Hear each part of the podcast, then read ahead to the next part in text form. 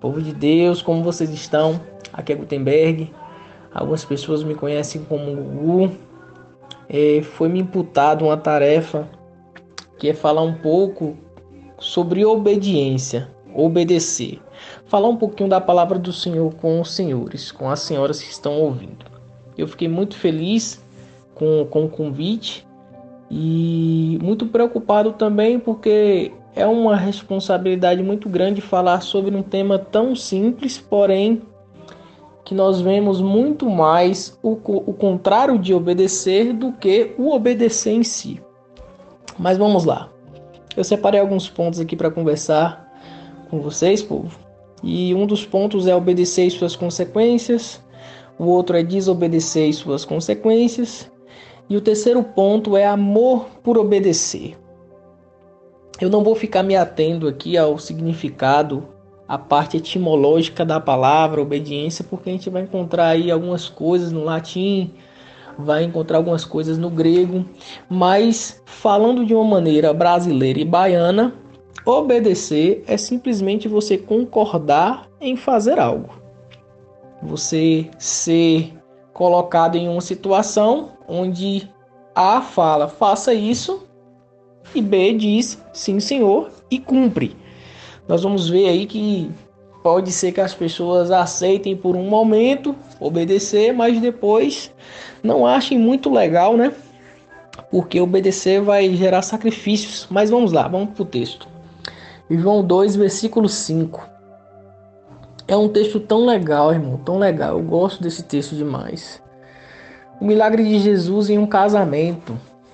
João 2, versículo 5 diz assim: Sua mãe disse aos seus empregados: Fazei tudo quanto ele vos disser. Ué, irmão, como é que você vai falar sobre obediência e, e entra com um tema de um milagre no casamento, um milagre de, de água em vinho? Sim, irmão, exatamente isso. Para quem já conhece um pouquinho da história, Jesus ele gostava muito de festas é oportuno falar isso porque é bem legal isso. Jesus ele era bem dinâmico, ele gostava de estar onde pessoas estavam. E um desses momentos ele cita uma situação de que o vinho termina na festa. E aí a mãe de Jesus chega, olha Jesus, é o seguinte, o vinho acabou. E aí Jesus fica meio assim, fala o que é, moleque? O que, que você tem? Não é chegada a minha hora ainda? Me deixo aqui curtir a festa. Mas naquele contexto ali, se Jesus não operasse um milagre, era uma vergonha muito grande porque ter vinho em uma festa era o mínimo e não podia faltar. Então Jesus não podia deixar aquele povo ali simplesmente ir embora triste, frustrado, dizendo: Olha, na casa de Fulano de Tal ali a festa foi muito ruim. Porém, ele faz alguns desafios, né? Ele chama o mestre Sala, vocês já devem lembrar dessa história. Ele fala: ó, enche tudo aqui de água. E aí começa-se um processo de obediência para tudo aquilo que Jesus queria fazer. Mas a gente vai voltar nessa história um pouquinho mais tarde, viu? Mas grave isso na sua cabeça. Fazei tudo quanto ele vos disser. Fazei tudo quanto ele vos disser. O que seria obedecer? Para você, meu irmão. Chama aí na sua na sua memória aí, o seu intelecto, o que seria obedecer? É apenas concordar com algo? É fazer mesmo não concordando? O que seria isso para vocês? A gente sabe que o ser humano tem uma dificuldade muito grande com a obediência, e isso não é de hoje. Nós vemos desde Adão que o negócio era complicado. E aqui nós estamos falando de um contexto onde o Senhor ia falar com Adão, o dono da vida, o dono de tudo, que estava ali com Adão no virar da tarde. E tinha um relacionamento muito bom com Adão, muito bom mesmo.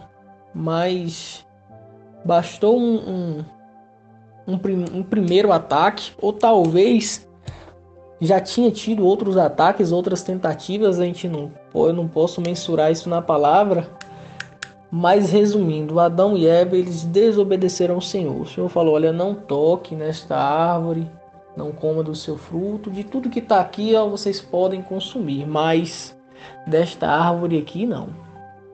E aqui nós não vamos entrar no mérito de ah, por que, que Deus colocou a árvore ali? Não, não vamos entrar nisso não. A questão aqui é a obediência, é simples. Ou eu obedeço, ou eu estou em desobediência.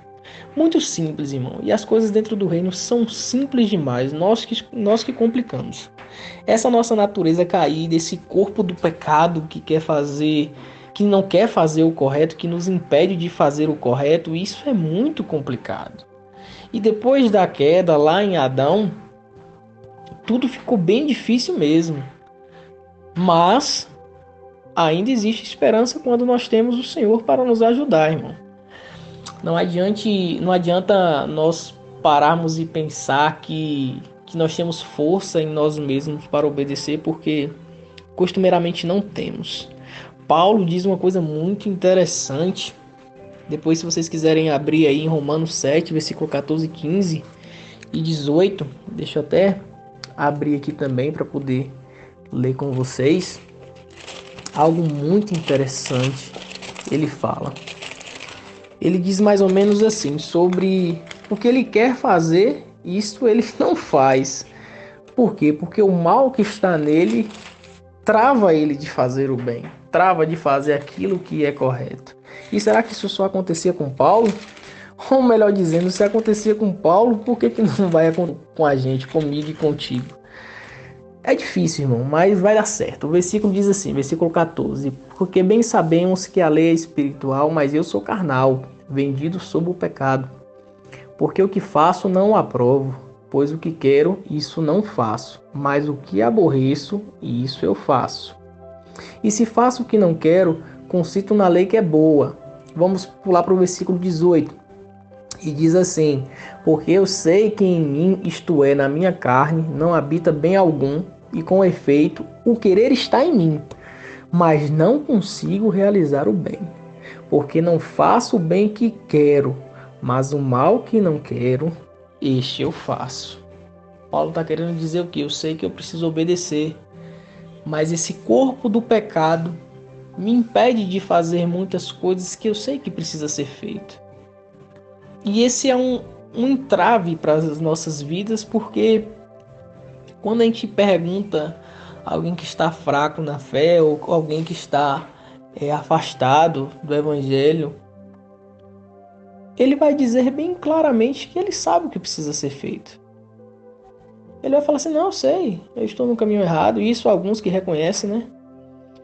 Eu estou no caminho errado, preciso fazer isso, isso e aquilo. Porém, não consigo fazer é, eu não consigo, eu estou travado, eu estou tentando e não consigo. Isso não é de hoje. O obedecer nunca foi algo fácil. Muita coisa pode ser fácil, mas obedecer não. Mas nós temos essa possibilidade de compreender que a obediência ela vai nos gerar consequências e consequências boas. A gente pode ver aqui diversas situações, milagres de pessoas que obedeceram, não só no casamento que a gente falou que Jesus multiplicou água em vinho, transformou na verdade água em vinho, mas nós conseguimos ver desde o Velho Testamento é, é, Deus falando com Moisés: Ora, Moisés, você está aí de frente a esse mar, é, os cavaleiros aí de, de Faraó estão atrás, mas toque no mar e o mar vai se abrir nós conseguimos ver diversas pessoas que decidiram obedecer. Daniel, um jovem na Babilônia, falou: Não, eu não vou me misturar com vocês, eu não quero do manjar que vocês têm aí, que vocês oferecem.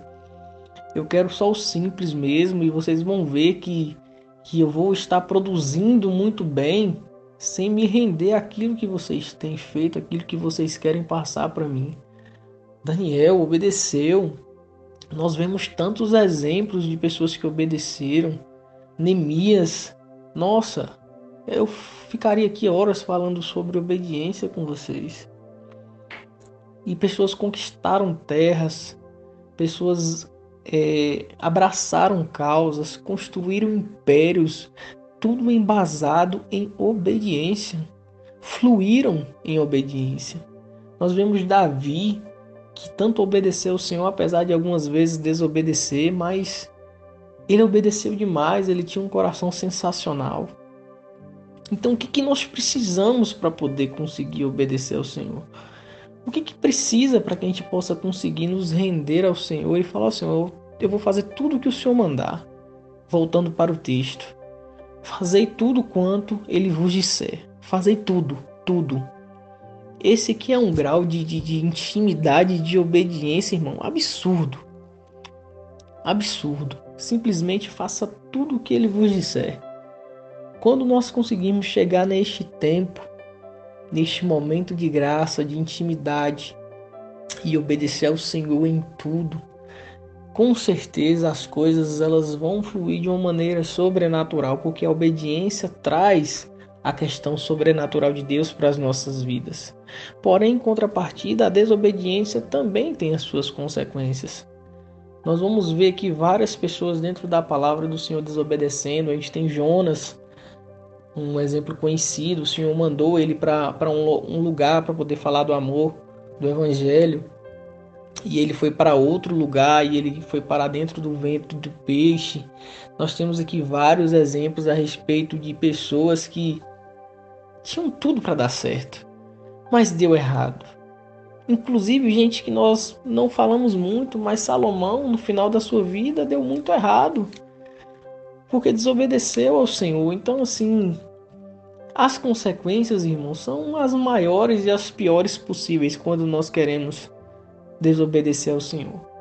E mesmo às vezes não querendo, mas desobedecendo, porque é uma linha muito tênue. Ou eu estou com o Senhor obedecendo, ou eu estou desobedecendo. Não existe um meio termo.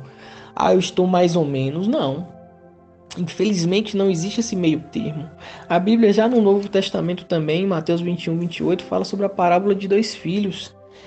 É, e ela diz mais ou menos assim: o pai chega para o filho e fala: Vem trabalhar na minha vinha. Aí o filho diz: Não, não vou, mas depois ele resolve ir. Ele obedece. Ele não, ele começou desobedecendo, mas depois obedeceu. E outro falou: "Não, eu vou, eu vou para deixar, pai, eu vou". E não foi. Então, você percebe que não é uma ciência exata. Nós podemos começar as nossas vidas desobedecendo ao Senhor, mas a gente mudar a nossa mente. Metanoia. Ter uma mudança total do nosso intelecto, da nossa parte cognitiva que obedece ao Senhor. Por que não? Então, o que eu deixo hoje para os senhores, para as senhoras é que mesmo que esteja desobedecendo, ainda dá tempo de voltar a obedecer. E mesmo sabendo que não tem tanta força para obedecer, mesmo se for uma obediência meio que forçada entre aspas, porque, meu Deus do céu, eu queria tanto fazer o que era errado, porque o nosso corpo pede, mas eu vou orar aqui ao Senhor, o Senhor vai me dar força, eu vou fazer o que é certo. E aí, com o passar do tempo, a obediência vai se tornando algo normal, natural, e aí você começa a chegar no, no, no ápice, que é o terceiro ponto nosso, que é amor por obedecer, que é amar obediência, é saber que tudo vem dele, tudo volta para ele, e que não adianta nós vivermos uma vida aleatória, achando que as coisas vão cooperar para o nosso bem, se nós não dermos uma resposta positiva àquele que vive e reina para todos sempre. Obedeça. Vamos aprender a obedecer. Os discípulos erraram tanto, desobedeceram tanto o Senhor no meio do caminho, mas todos aqueles que resolveram pelo meio do caminho mesmo voltar para o Senhor, voltar para os ensinamentos do Senhor, prosperou, foram pessoas extremamente abençoadas. Então, obedeça, mesmo não querendo, obedeça, porque essa é a vontade do Pai, é que nós venhamos obedecer ao Senhor em tudo. Jesus foi tão obediente e teve sua morte, uma morte na cruz, uma morte tão trágica, tão cruel, mas ele obedeceu, cumpriu o propósito e hoje o nome dele está acima de todo nome.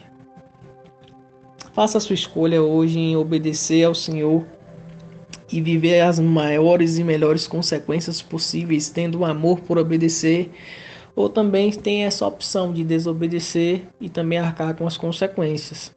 Mas obedeça ao Senhor. Ame ao Senhor de todo o seu coração. Não deixe de, de viver esse amor. Amém? Deus abençoe vocês.